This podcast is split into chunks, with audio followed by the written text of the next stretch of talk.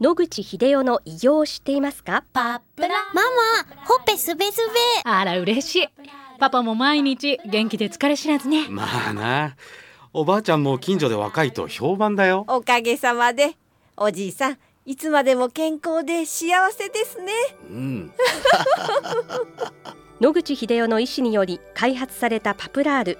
老化や万病のもと活性酸素を分解してあなたの健康を守ります80年のロングセラー使い続けた人が知っている安心の品質と効果。その悩みいつまで我慢しますか？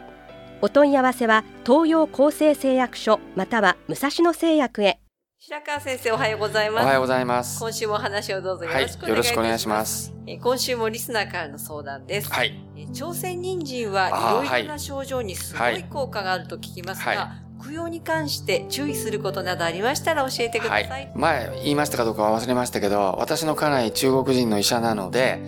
時々朝鮮人参を作って処方してくれます。細く切ってですね、お湯でぐつぐつ煮て炊き出して、そのあの上澄みを飲むわけです。特にあの、風邪ですね。肝臓に対しての効果があるので、風邪の予防のために飲むことがあるので、飲めと言って飲まされます。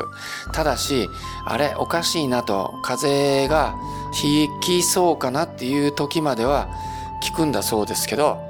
残念ながらもうひどい症状が出てから朝鮮人参を効くとかえって逆効果なんだそうです。というのは朝鮮人参の主主たる成分は癌とかをやっつける非常に強力に免疫系とかを上げる成分が入ってるそうです。強すぎるんですね。ですから十分あの体が余裕がある時にお使いになると強力な効果を発揮する。つまり何かを破壊したり何かの効果を上げてもまだ体に余裕があるので重たいことが起こってもそれをカバーできるだけの体力が残ってるからいいんですけどもある程度のいろんな病気の症状が出た時に朝鮮人参を使うと強力に何かを破壊すると肝臓が弱い時っていうのは非常に肝臓が処理能力が落ちてるのに癌を壊しすぎて肝臓の処理がしきれなくなって肝臓がひっくり返るということがあるので朝鮮人参は軽い時あるいは症状があまり出始めてない分野でお使いになるのは非常に有効なんだけど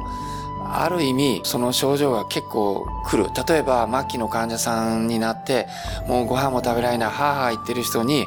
まあ勢力をつけるっていうような形で朝鮮人参を飲ましてみようとかそういうことは考えられるわけですけどもこういう人に飲ませるとかえって逆効果。非常に強いいろんな作用によって、癌細胞がたくさん死んでですね、そのために悪いものがいっぱい出て、それを肝臓と腎臓が処理しなきゃいけないんだけども、非常に重症の患者さんはもう疲弊してて、肝臓と腎臓能力が落ちてる。つまり、処理能力以上の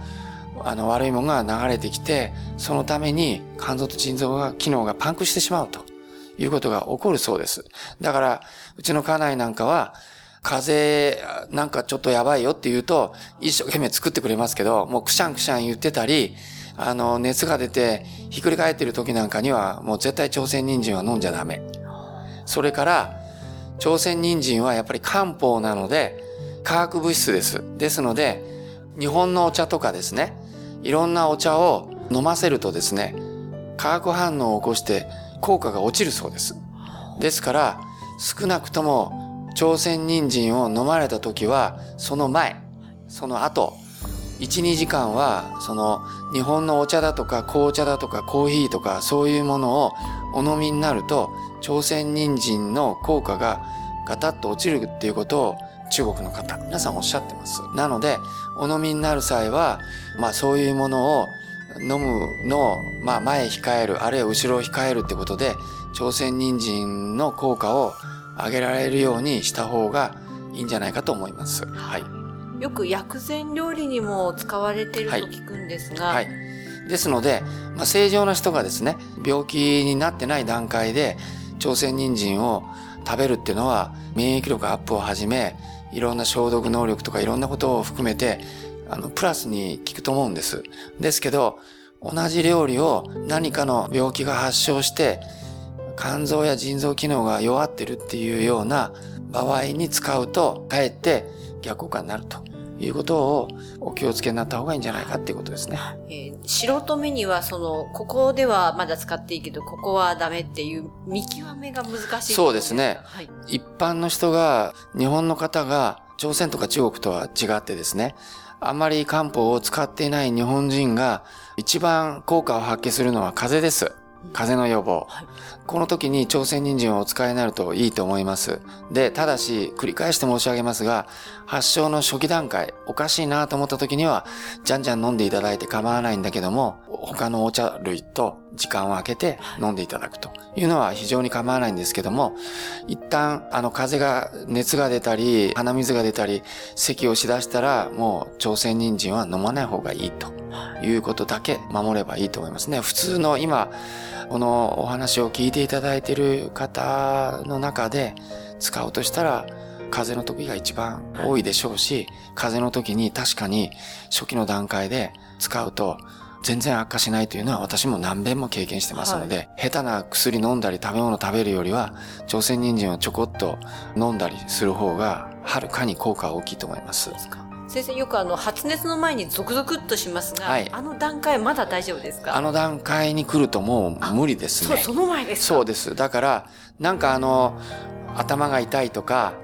なんか鼻水がぐちゅぐちゅしてるよとか、喉がおかしいなとか、その段階が一番有効だと思います。それから、今言ったような症状になってくると、ギリギリ間に合うかどうか。もうゾクゾクっとしたら、もう発熱が相当ひどくなるっていうのはもう必発ですから、ゾクゾクっとしたのに37度ってことはありえないんで、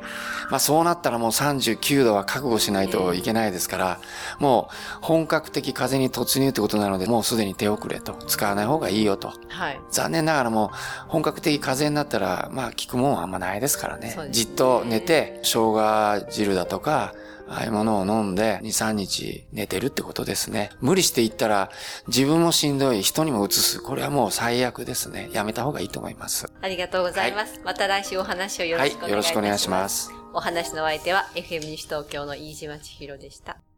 諦めないで、末期がん。遺伝子治療、免疫細胞療法、温熱治療。抗がん剤に頼らない最先端のがん治療で生きる希望を。ご相談は東京中央メディカルクリニックへ。電話03-6274-6530。03-6274-6530。